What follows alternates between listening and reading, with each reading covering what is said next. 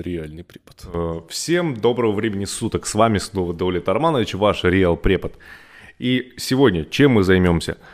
Э, я, э, когда, когда мы набрали тысячу подписчиков на Инстаграме и на Ютубе, я решил, что было бы справедливо, если бы я как, каким-нибудь образом порадовал своих подписчиков. Если вы зритель Ютуба, скорее всего, вы аудиал, как и я, то есть вы гораздо проще воспринимаете информацию на слух – и, соответственно, я решил, э, я принял решение, что я озвучу свою книгу самостоятельно.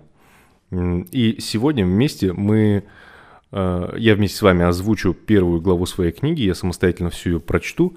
Если у вас есть примерно, наверное, час или полтора времени, ну, смотря сколько длится это видео, я не знаю, сколько оно продлится, я рекомендую вам заварить чаек или поставить себе чего-нибудь пожрать, и, или вообще включить это видео на фоне, если, допустим, вы за рулем, или на пробежке, или еще что-нибудь такое делаете. Я обычно так всегда поступаю, когда долгие видео смотрю.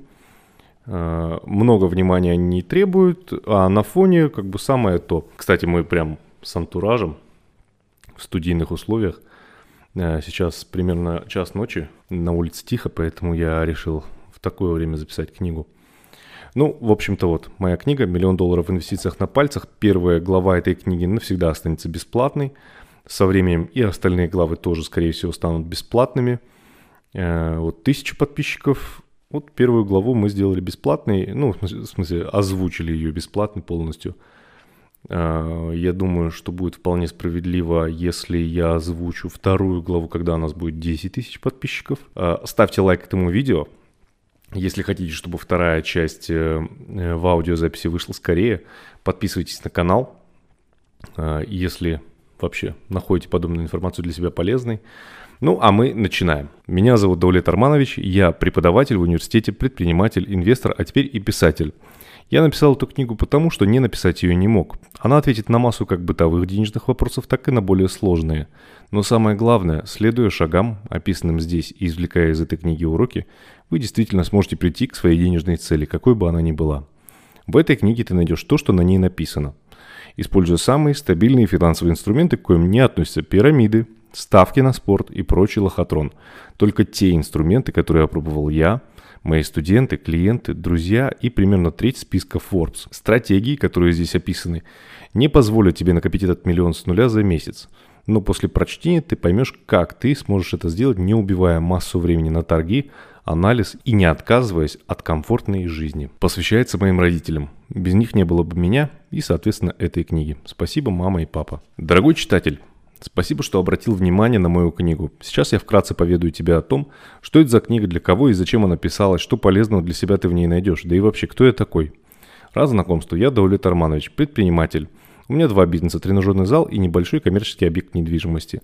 А также я являюсь преподавателем у студентов бакалавриата и MBA и успел поработать в таких университетах, как Алматы Management University, бывшая Международная академия бизнеса МАП и Казахстанско-британский технический университет.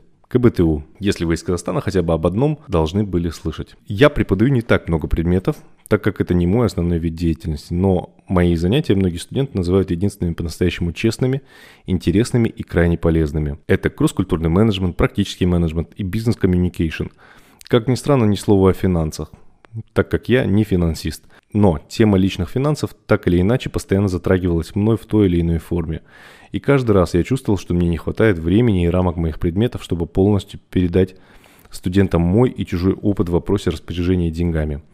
Я чувствовал сильный интерес у студентов, но понимал, что студенчество для большинства людей совершенно не тот период, когда мы понимаем, что долгий и стабильный инвестиционный доход лучше, чем быстрые и легкие деньги и риски, сопряженные с ними. Когда я читал лекции по личным финансам со свободным ходом, основной интерес проявляли представители более старшего возраста, от 30 лет и выше – так как для них вопрос инвестиций стоит более острый, рычагов влияния на личные финансы у них больше, чем у студентов. Книга эта написана для людей, на плечах которых лежит ответственность за себя, своих мужей, жен, детей, родителей, домашних питомцев и кого бы то ни было еще. Если эта ответственность на вас есть, моя книга поможет сперва распределить ее груз между вами и капиталом – который вы создадите, а потом полностью перенести эту ответственность на капитал, выйдя из крысиных бегов и решив финансовые трудности на всех уровнях для себя, а возможно и для своих потомков. Если же такой ответственностью вы не обременены, Она всего лишь направит вас в правильное русло финансовой свободе и позволит вам обрести привычки, в том числе финансовые, которые создали гораздо больше долларовых миллионеров, чем биткоин, распил бюджета, лотереи, тендеры, пирамиды и наркобизнес вместе взятые. Вы узнаете, как весь мир держит вас в состоянии недостатка денег и что с этим делать, и как решить самую сложную задачу, куда вложить деньги, которые приходят быстрее, чем уходят. Я написал эту книгу, потому что не написать ее не мог. Написанием автобиографии всегда можно пренебречь, ведь если вы не суперзвезда, это всем безразлично кроме ваших родителей. Но я был ошеломлен наблюдениями в течение четырех лет моей жизни в Казахстане, насколько неудачные финансовые решения принимают люди, причем даже очень богатые, и в итоге оказываются у разбитого корыта. В Казахстане открыто всего около 10 тысяч индивидуальных инвестиционных счетов. На самом деле больше 125. Это ошибка в книге. Это аналог банковской карты. Его необходимо иметь, чтобы начать инвестировать на бирже, через которую в мире появилось больше всего миллиардеров. Такой ИИС есть всего у 0,06% населения моей страны, тогда как регулярно используемых среди них, скорее всего, около 2000. Это уже одна сотая процента населения Казахстана. Схожая картина и в других странах бывшего СССР. И виновато в этом, как ни странно, не правительство, а отсутствие знаний, практики и специалистов, которые осо- которым особо некуда браться. Ведь у нас капитализм появился всего 30 лет назад. Тут наверняка зададитесь вопросом, ну и какого черта какой-то препод и владелец качалки должен знать о личных финансах столько, чтобы хватило на целую книгу? Семь лет я жил и учился в Великобритании, хотя и не финансовому делу. Уже больше десяти лет я в предпринимательстве и инвестициях. Каждое мое действие ведет к знаниям, опыту и новым знакомствам. В Англии я часто играл в гольф и во время игры познакомился с владельцем инвестиционного фонда из города Экстер, где я и учился. Его капитал в управлении превышал 50 миллионов фунтов, что, кстати, не так много для этой отрасли. Вернувшись в Казахстан, я имел честь познакомиться с брокерами, инвесторами и миллионерами, о деятельности или существовании которых вы, скорее всего, не знаете. В этой книге нет почти ничего, что придумал я. Все давно придумано. Я всего лишь хочу поделиться накопленным опытом, адаптированным под реалии стран СНГ, приобретенным в процессе достижения большой цели – создания капитала в 1 миллион долларов. Если моя книга станет одной из ступеней на вашем пути к большой вершине – я хочу об этом знать и радоваться вместе с вами. Поэтому обязательно поделитесь со мной своими успехами после прочтения. Со мной можно связаться через Instagram realprepod или email realprepod.gmail.com. Как читать эту книгу? Если вы далеки от мира финансов, у вас обычная работа и вполне обычный бизнес, эта книга точно для вас. Если вы профессионал в вопросе личных финансов, она не будет полезной, а если будет, значит вы не профессионал.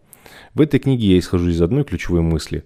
Мы всего лишь люди, у нас есть своя профессия, и новую мы не ищем, поэтому тут не будет полезного материала для биржевых спекулянтов или тех, кто такими хочет стать. Она для любителей, ставящих перед собой реальные цели. Допустим, такие, как накопить 1 миллион долларов, обладающих терпением и готовым уделять инвестиционной деятельности не больше 2-3 часов в год.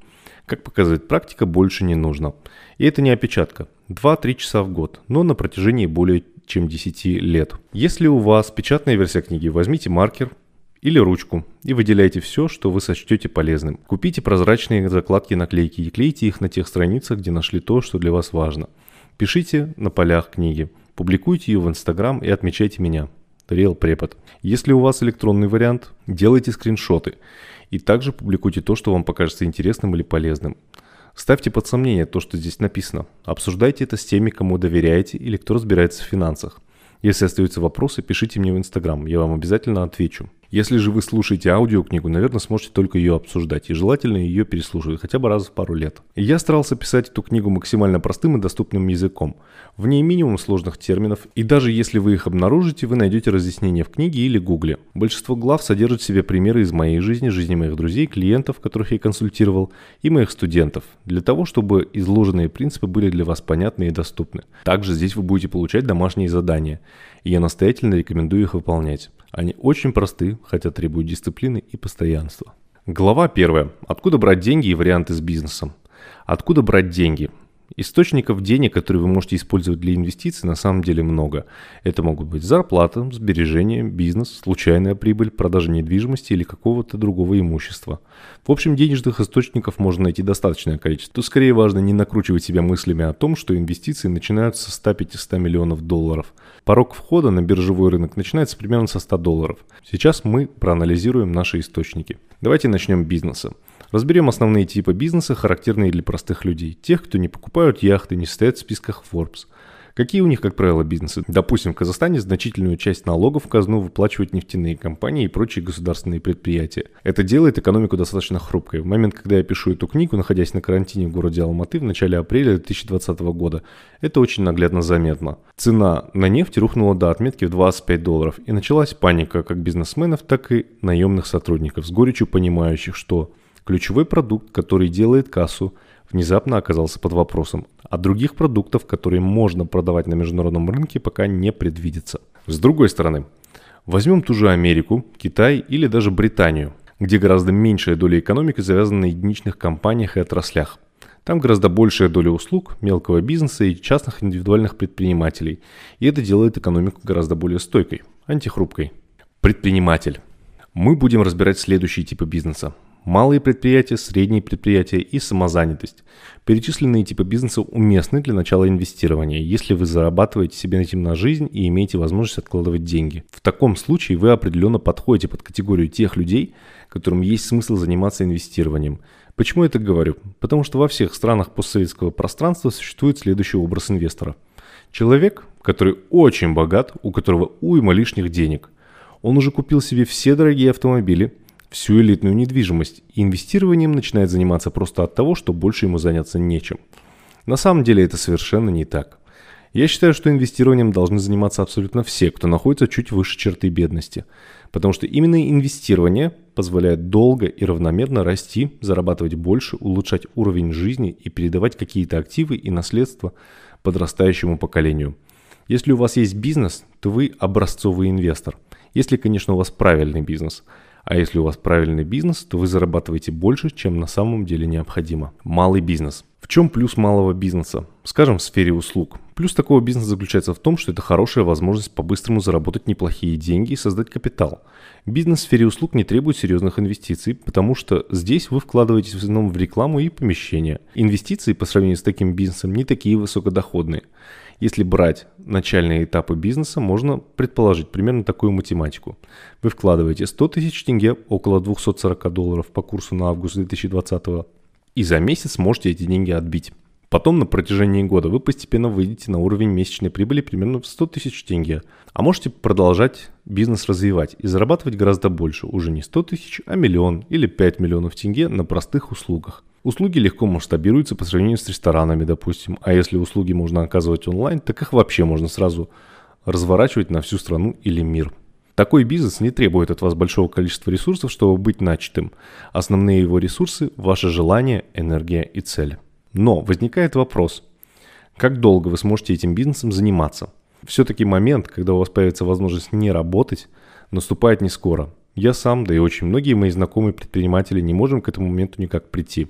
То ли не хватает людей, то ли компетенций. Это, наверное, понятно только тем, кто такой точки уже достиг. До этого момента еще нужно дожить, доучиться, обрести навыки, которые разрешили бы вам делегировать полномочия, и отойти от дел, позволив бизнесу зарабатывать. Конечно, вариант очень приятный, но стоит учитывать статистику. Используя простую математику, мы можем посчитать, чем мы рискуем и что можем приобрести. С бизнесом мы рискуем 100% наших денег, которые выделили на это дело. Возможные потери у нас также 100%. Фактически, если мы придем к выводу, что это не наше или у нас не получается, мы просто рискуем потерять то, что изначально вложили. Это, допустим, наши 100 тысяч тенге, около 240 долларов по курсу на август 2020, которые являются 100% от нашего капитала. Но потенциальная прибыль в нашем случае 1200% что звучит очень хорошо, хоть и вероятность успеха тут примерно 1 к 20. Характер предпринимателя. Если вы занимаетесь бизнесом, я не думаю, что мне нужно вам рассказывать о том, как бизнес строится. Книга все-таки не об этом. Он требует вашего времени и внимания. Как правило, когда вы только открываете бизнес, то вы им живете, причем долго. Что важно знать о бизнесе в целом, так это то, что им занимаются предприниматели. Спасибо, Кэп. Предприниматель – это особый опыт, особый склад ума, особый характер. Вопрос в том, предприниматель ли вы. Если вы им уже являетесь, то это здорово. Ваш бизнес, скорее всего, станет основой для формирования вашего инвестиционного дохода. В то же время, если вы не предприниматель, вам меньше 20 лет, и вы хотите себя в этом деле попробовать, конечно, вы это сделать можете и даже должны. Скорее всего, в 20 лет у вас будет немного денег для бизнеса, следовательно, риски у вас небольшие. Да и в принципе, в этом возрасте не обязательно иметь какие-то инвестиции для бизнеса, чтобы что-то зарабатывать. Я говорил о том, что рентабельность малого бизнеса очень хорошая. Она может давать 100% прибыли в месяц, и с этим может справиться очень-очень маленький бизнес. Но это, как правило, до определенного уровня, это вполне себе небольших сумм. Где-то я слышал о том, что прежде чем вы откроете успешный бизнес, вам нужно будет провалить примерно 20. До этого момента вы просто воспринимаете то, что с вами происходит, как университет, как образование, которое вам необходимо приобрести для того, чтобы стать предпринимателем. Если вы готовы на это идти, то вперед. Если же нет, и вы тем не менее хотите создать серьезный капитал, то есть иной вариант, в котором вы копите деньги, имея вполне обыденный доход в виде зарплаты, но разберем это чуть позже. Давайте поговорим о предпринимателях. Расскажу немного о себе и своих знакомых. Я занимаюсь предпринимательской деятельностью с 14 лет. Сейчас на момент написания книги мне 27. Я преподаватель в Алмаю и КБТУ. У меня есть тренажерный зал и бизнес-центр. Сколько было бизнесов, до этого сосчитать сложно. Я занимался многим. Думаю, что 20 бизнесов я провалил точно. Для меня эти два пути, предприниматель и инвестор, сопряжены очень сильно. Но для некоторых моих знакомых предпринимателей инвестиции абсолютно безинтересны. Они хотят быстрых прибылей и больших рисков. Я думаю, их можно сравнить с ветеранами войны. Теми, кто, вернувшись с войны, не всегда могут адаптироваться к спокойной гражданской жизни после жизни военной, когда каждый день как последний и интенсивность жизненных событий просто зашкаливает. Как-то раз мы говорили об инвестициях с моим товарищем. Он занимается консалтингом. И вот что он мне сказал. Да, Улет, в моей жизни бывает так. В один месяц я зарабатываю 2-3 миллиона рублей, другой месяц могу уйти в минус на ту же сумму. Я спрашиваю, тебя это устраивает? Он говорит, ну, ну, это захватывающая жизнь, но хочется чуть больше стабильности. Тут есть сильная связь с характером человека. Что ему больше подходит, какой у него жизненный опыт и сколько времени он, собственно, себя готовил. Первый, скажем, с юношества. Если брать и сравнивать инвестиции и бизнес, то на ранних этапах бизнес дает гораздо больший возврат инвестиций. Вернемся к 20 провальным бизнесам. Опираясь на личный опыт и опыт друзей и наблюдения за студентами бизнес-молодости, могу сказать, что это примерно то количество бизнесов, которые вам необходимо будет потерять, чтобы получить условные 100 тысяч тенге в месяц. И тут математика уже другая. 100 тысяч, средняя цена вашего стартапа, умножим на 20, равно 2 миллиона тенге расходов от 2 до 10 лет времени на все эти попытки, и только тогда бизнес, приносящий стабильные 100 тысяч тенге в месяц, будет с вами – Конечно, не стоит смотреть на эти данные как на истину последней инстанции, как и на мою попытку отговорить вас заниматься бизнесом. Но понимать соотношение необходимо.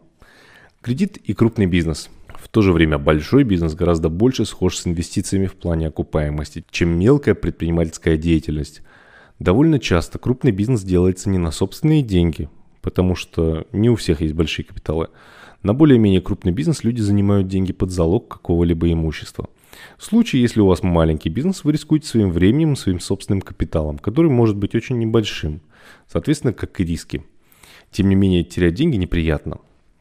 Когда у вас денег нет и вам приходится брать кредит, ваши риски начинают сильно превышать тот уровень потерь, который вы готовы нести, в то время как риски банка перекрыты вашим имуществом, например, квартирой, которой вы как бы гарантируете, что деньги вернете. В этом плане крупный бизнес схож с обычной рулеткой – в обоих случаях много переменных, влияющих на результат, таких как навыки, опыт, везение, ваше эмоциональное состояние и прочее. Представим ситуацию, что вы пришли в автоломбард. Так как банк отказал вам в займе, ваш автомобиль стоит, скажем, 2 миллиона рублей, около 27 тысяч долларов на август 2020. Вам срочно нужны деньги для каких-либо целей. Надеюсь, что не на погашение другого кредита и уж тем более не на свадьбу – а вот налички у вас нету. Помимо всего прочего, Автоломбард говорит вам, что в первую неделю вы можете не платить проценты. И если в течение недели вернете деньги, кредит будет беспроцентным. Вы берете кредит, но не на 2 миллиона, чему соответствует стоимость вашего автомобиля, а допустим на 500 тысяч рублей. Что происходит дальше? Проценты у автоломбардов, как правило, довольно высокие. И если вы просрочите платежи, то автоломбард имеет право забрать у вас автомобиль. Как это будет происходить? Деньги в кармане, проходит неделя, включается счетчик, начисляются проценты, и ваш займ постепенно поднимается. Авто арестовывают, забирают на штрафстоянку. Проходит еще время, вы вот-вот планировали занести деньги и закрыть долг, а он все растет. Так люди оказываются в долговых ямах, когда берут новые кредиты, чтобы погасить предыдущие. Получается, что вам нужна была энная сумма денег, а из активов, вещей, стоящих денег, у вас был только автомобиль. Вам нужно было 500 тысяч рублей. Ваш автомобиль стоит 2 миллиона рублей. Вы ставите под залог свой автомобиль, и вам выдают 500 тысяч рублей. Фактически риск у вас получается 125% от стоимости вашего автомобиля. Вы берете 25, но рискуете сотней. Математически это выглядит для вас не очень хорошо. Для ломбарда же все наоборот. С кредитом из банка примерно та же история. Как правило, под залог бизнеса банки денег не дают, а дают под залог недвижимости. Если у вас есть дом или квартира, которые стоят 100 тысяч долларов, вам могут дать 50 тысяч.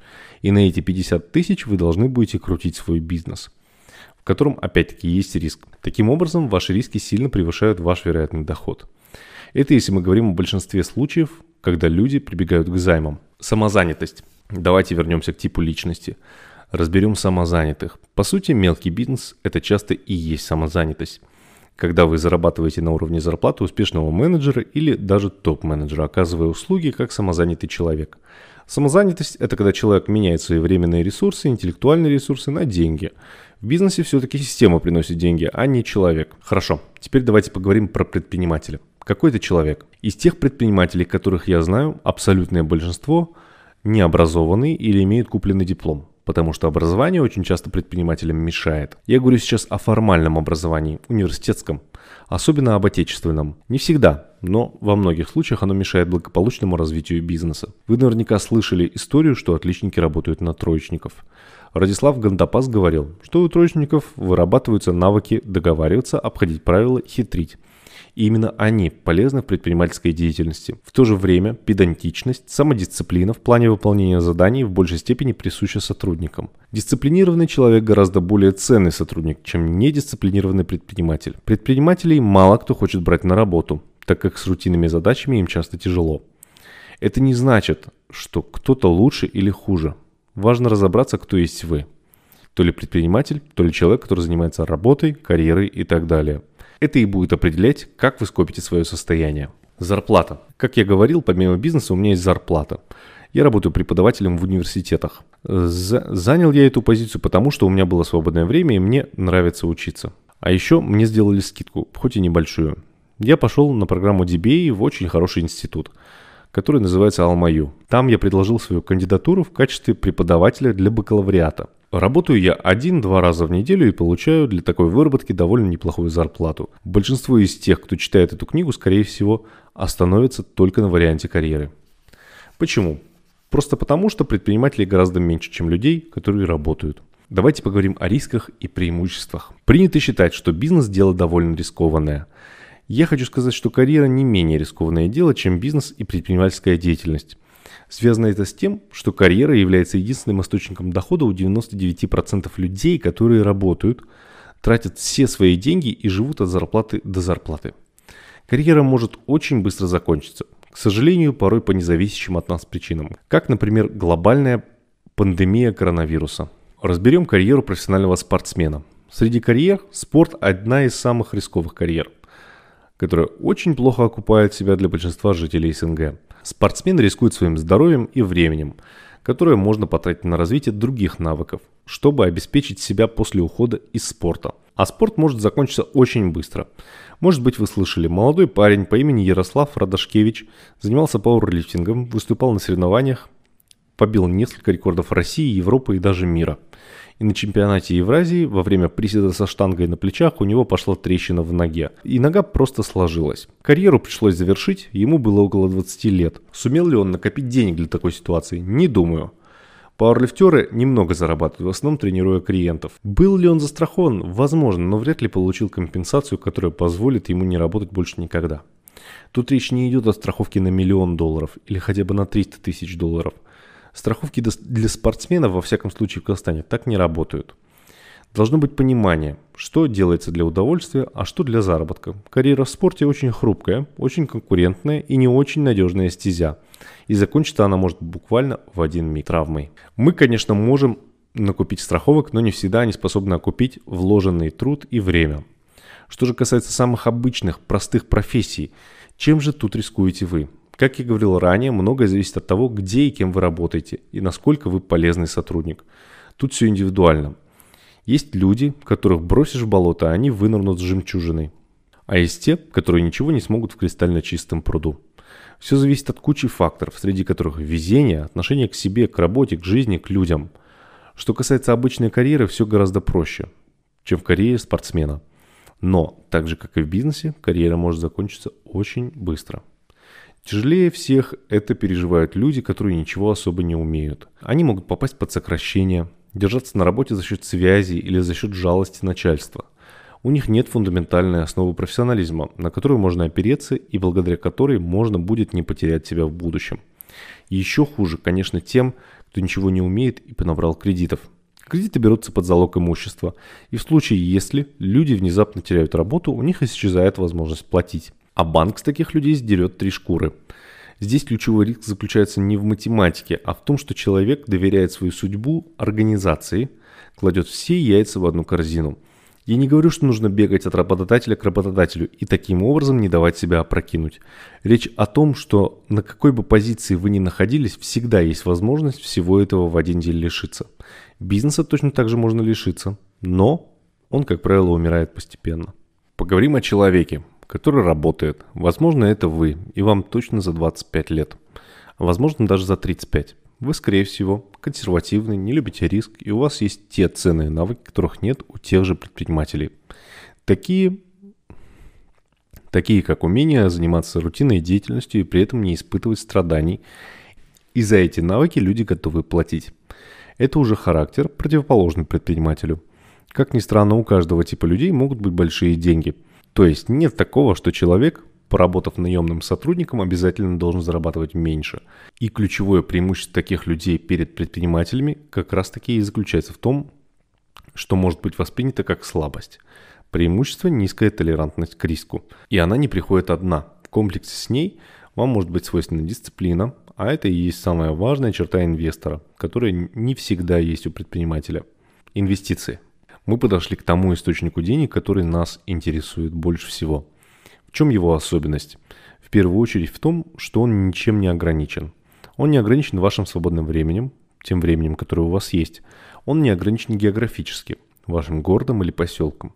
Когда у вас карьера, у вас есть 24 часа в сутках, из которых 8 вы спите, 8 занимаетесь всем остальным, семьей, дорогой от дома до работы и назад, развлечениями и так далее. Вы не можете работать больше – только если вы начнете нанимать людей, но ведь людьми нужно управлять, за людьми нужно следить.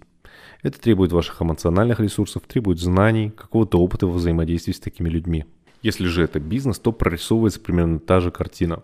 Тяжело собственноручно управлять десятью разными бизнесами. Вы нанимаете людей, которые вам в этом деле помогают.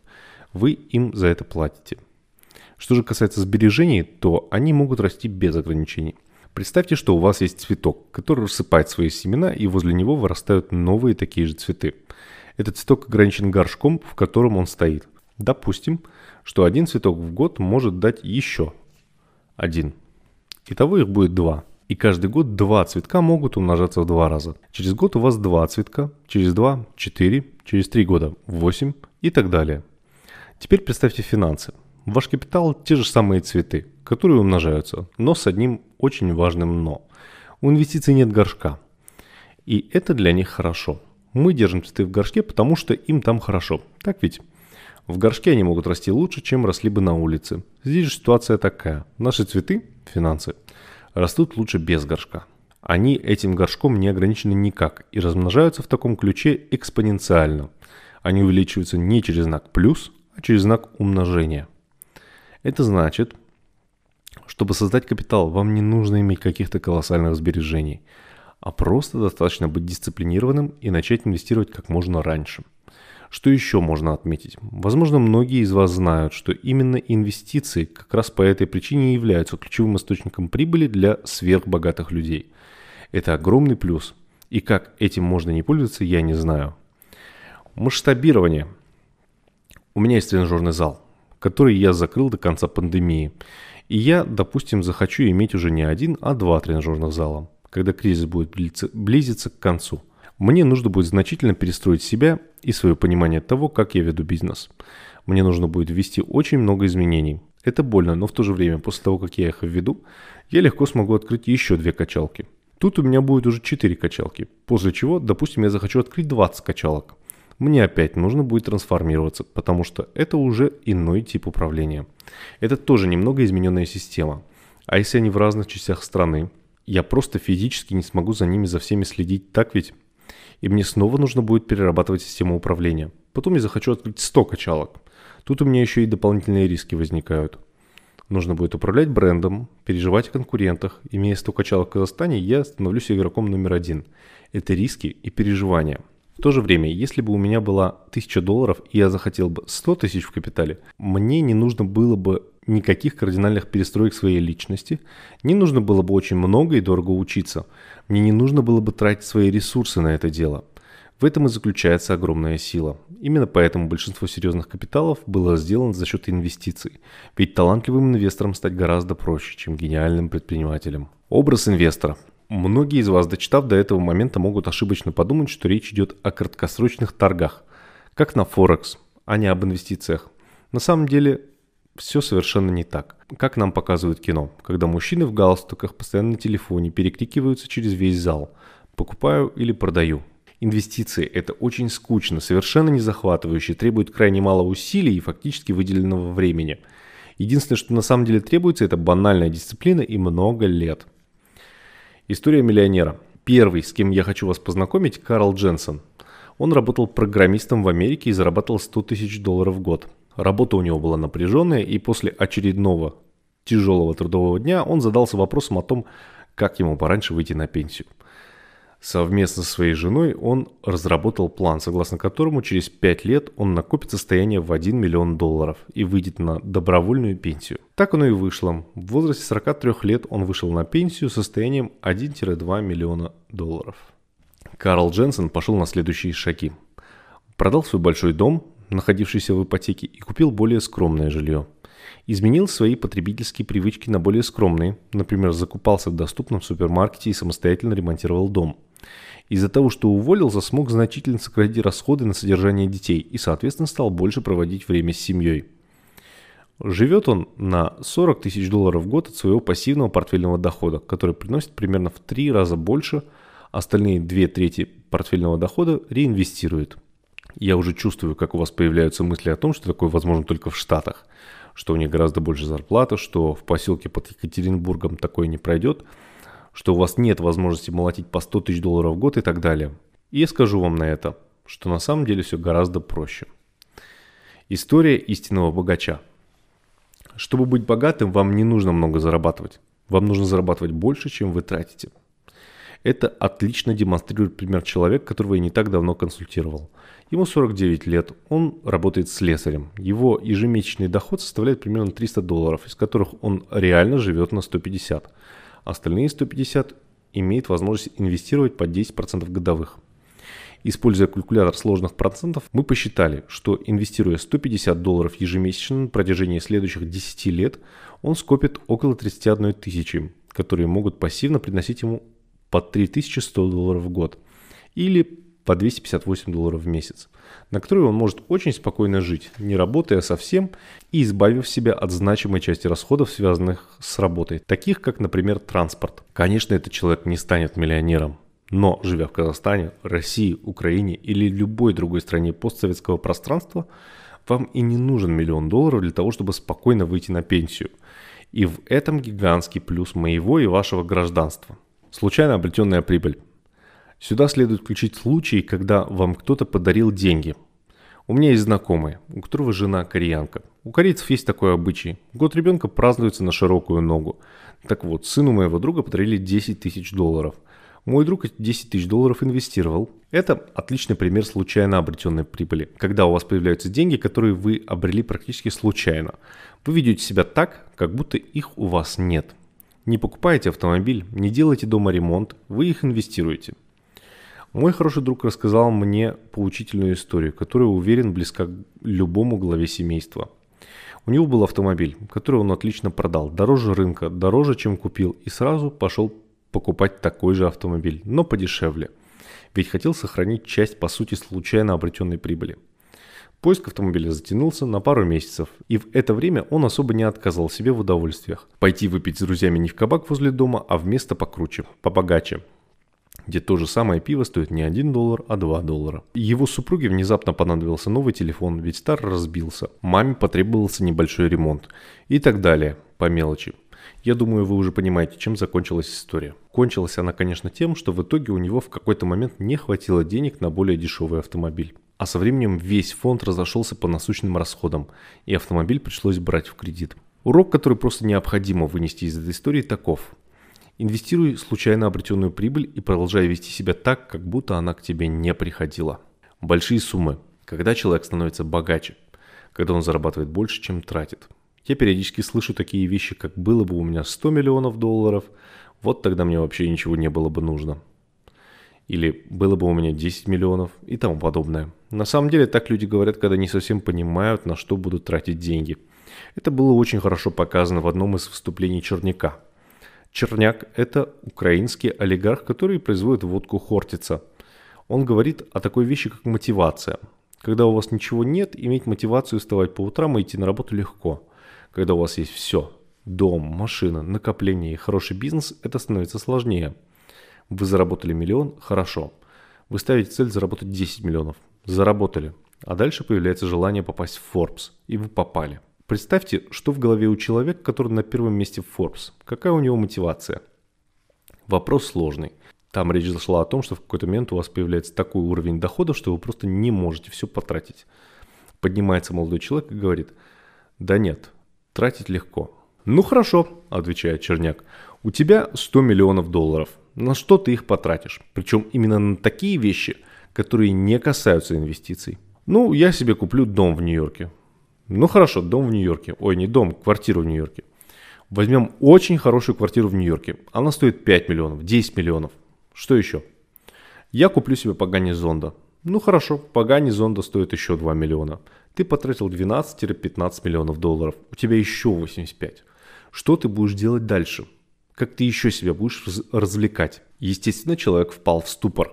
Вы можете жить обычной, хорошей жизнью на достойном уровне. У вас может быть хороший телефон, хорошая квартира, хороший автомобиль. И вам не обязательно для этого быть миллионером. Миллионер – это человек, который зарабатывает хотя бы миллион долларов в год. Таких результатов достигать не обязательно. В то же время таких людей по факту достаточно много. По статистике в Китае каждый год появляется 10 тысяч миллионеров. Это хороший, достойный результат, но назвать его невозможным ни в коем случае нельзя. И тут включаются такие вещи, как ориентация в ваших достижениях. Ориентация. Ключ к победе. Существует два вида ориентаций. Краткосрочная и долгосрочная. Что это значит? Это значит, вы либо удовлетворяете свои сегодняшние потребности, жертвуя будущим, либо наоборот, жертвуете настоящим ради будущего. Давайте возьмем простой пример. В 90% случаев, если человеку скажут, либо ты сегодня получишь 10 тысяч долларов, либо через 10 лет 100 тысяч долларов, либо через 30 лет миллион – более 90% выберут 10 тысяч долларов сегодня, вместо того, чтобы выбрать 100 тысяч долларов через 10 лет и вместо того, чтобы выбрать миллион через 30. Казалось бы, математика простая. Миллион больше, чем 100 тысяч, и уж тем более гораздо больше, чем 10 тысяч долларов. Но, тем не менее, люди выбирают то, что могут получить сейчас, вместо того, что могут получить потом. Связано это в первую очередь с нашими базовыми инстинктами – если быть точнее, с рептильным мозгом. Это та часть мозга, которая отвечает за то, чтобы мы ели, боялись, занимались сексом и прочими базовыми занятиями, общими у нас и у животных. Это те задачи, которые мы унаследовали от наших давних предков, рептилий, у которых были только рефлексы, направленные на выживание. Как это выглядит в сегодняшнем мире? Допустим, краткосрочно ориентированный человек – это человек, у которого небольшой доход, но тем не менее он ведет такой образ жизни, как будто у него денег очень много – что он делает? Он тусуется в клубах, ездит отдыхать в хорошие места, у него самая последняя модель самого дорогого телефона. Краткосрочно ориентированному человеку такие вещи свойственны. Часто таких людей характеризуют как стадо, реагирующее на тренды, безукоризненно следующее моде, следящее за скандалами, смотрящее «Дом-2». Думаю, вы поняли, о каких людях я говорю. Такой человек хочет получать сегодня, а завтра будь что будет. Манипулирование людьми – рынок против регулятора. Тем не менее, заигрывать с этой аудиторией тоже не стоит, ведь толпа опасна. Так в Америке регулятор наказывает игроков рынка за манипуляции. Если вы посмотрите сериал «Миллиарды», то увидите, что американская прокуратура занимается слежкой за подобными вещами, когда крупный игрок посеет ложную панику на рынке для обесценивания тех или иных ценных бумаг. и выкупит эти же бумаги задешево или наоборот завысит цены и продаст, используя при этом слухи, инсайдерскую информацию и растиражирует это по СМИ. На него сойдет кара комиссии по ценным бумагам и биржам США. За это можно посадить человека в тюрьму и лишить организацию лицензии. Почему это нелегально? Потому что люди на это ведутся. Потому что подобные вещи работают очень хорошо. Это можно сравнить с историей МММ или любой другой финансовой пирамидой. Когда большое количество людей подтверждает честность той или иной организации, мы начинаем доверять этой организации. Какова была история с МММ? Люди на нем зарабатывали, люди друг другу рассказывали о том, что зарабатывают. Но в какой-то момент пирамида закрылась. И все, она перестала работать. Это по сути было манипуляцией. На Западе такие пирамиды являются нелегальным видом деятельности. Что будет, если завтра Дональд Трамп скажет, короче, покупайте акции вот этой и этой компании, я в них вложил бешеные деньги. Что будет, если он в нее вложил деньги, а потом миллионы людей вместе с ним? Из-за этого цена вырастет значительно.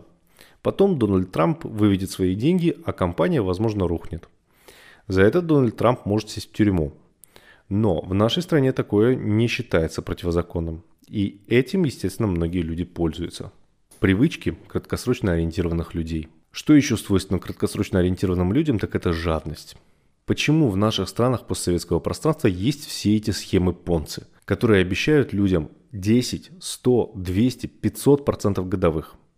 Потому что наши люди в это верят. В общем, краткосрочная ориентация, она не наш друг. Она наш враг. Она пытается вас обмануть. Она пытается лишить вас денег. И вы это должны учитывать. Есть альтернатива краткосрочной ориентации – это долгосрочная ориентация. Когда социолог Герт Хофстед разрабатывал теорию долгосрочной и краткосрочной ориентации, он выявил несколько вещей. Краткосрочно ориентированные люди – это выходцы из рабочего класса, долгосрочно ориентированные люди – это выходцы из среднего класса и буржуазии. Таким образом, произошла такая корреляция, согласно которой краткосрочная ориентация свойственна бедным людям, долгосрочная – богатым как эта научная теория проявляется в жизни. Долгосрочно ориентированный человек не жертвует будущим успехом ради сиюминутных выгод. И это применимо ко всему. К еде, образу жизни, работе. Как это выглядит в плане еды?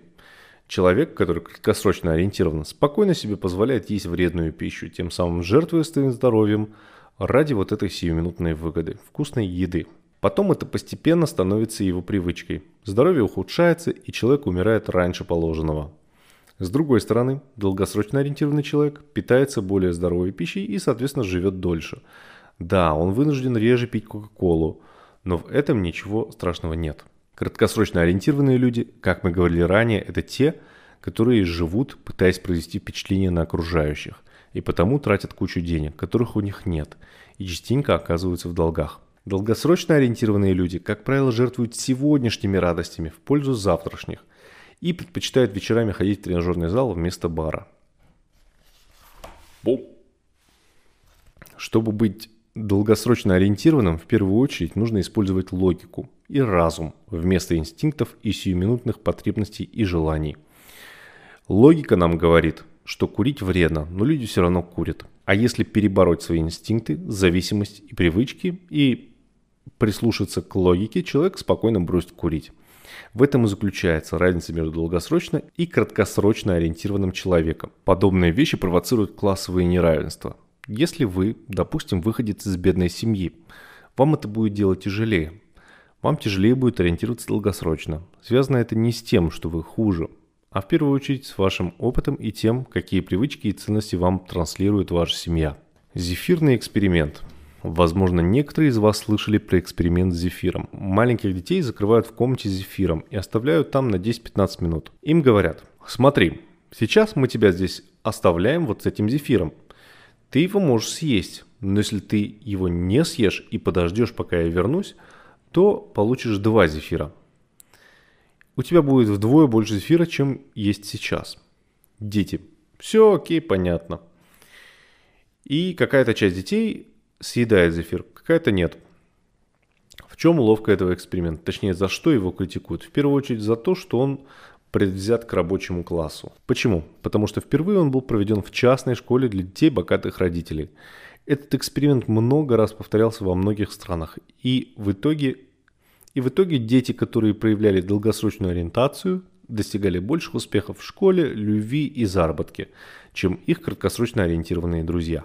Когда этот же эксперимент проводили в бедных школах, результаты были иные. Почему дети из более бедных семей ориентированы краткосрочно? Потому что у них совершенно другой опыт.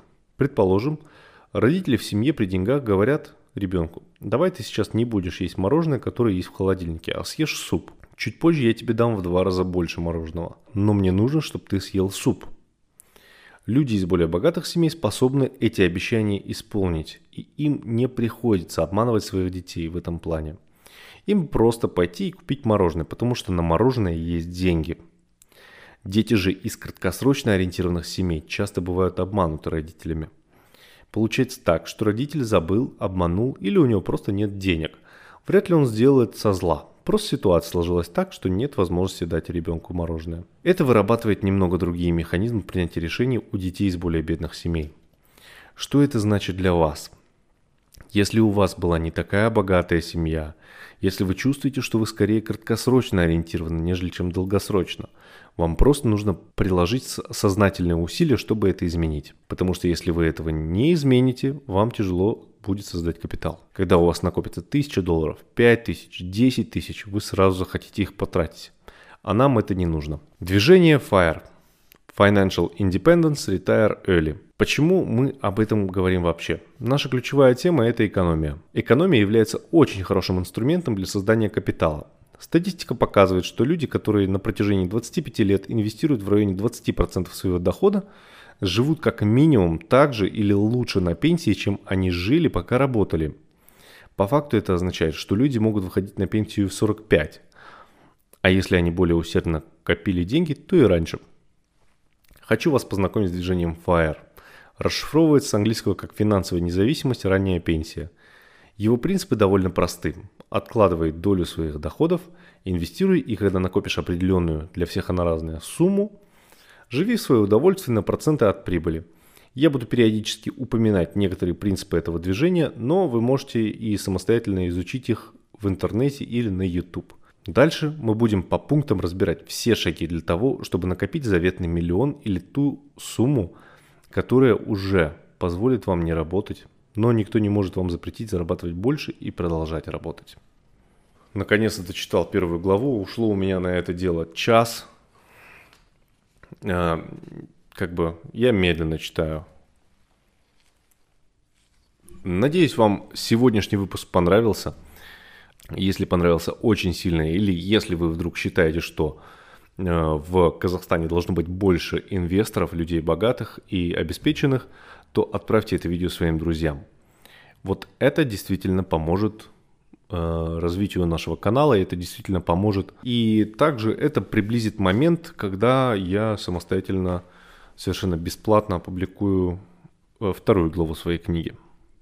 Вот, чтобы, к этому, чтобы это произошло, мне нужно, чтобы набралось 10 тысяч подписчиков на YouTube и в Инстаграме. Не вздумайте накручивать мне подписчиков, хитрые хакеры. Спасибо большое за ваше внимание. С вами был Давлет Арманович, Реал Препод. Всех целую, всем пока.